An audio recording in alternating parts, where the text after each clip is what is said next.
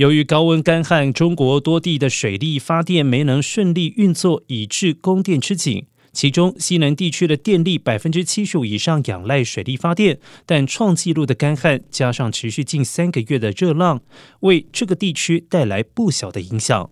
中国试图借由增加燃煤电厂的发电量，以弥补干旱造成的水电短缺。由于水力发电站发电量减少，促使中国燃烧更多的煤，以补足电力。而目前中国国内的煤炭产量已经达到或接近创纪录水准。中国海关数据显示，中国上个月从俄罗斯进口的煤炭量也达到了新高。